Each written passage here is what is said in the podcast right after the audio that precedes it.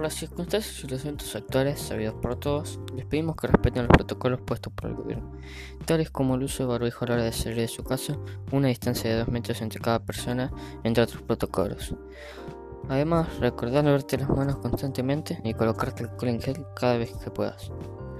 Recuerda también que está prohibida la circulación a partir de las 8 de la noche, si no sos un trabajador esencial, además de que las clases fueron suspendidas en todo Buenos Aires. Eso fue todo por hoy. Recuerda que, que debes respetar los protocolos. Cuídate para protegerte a vos y a los demás.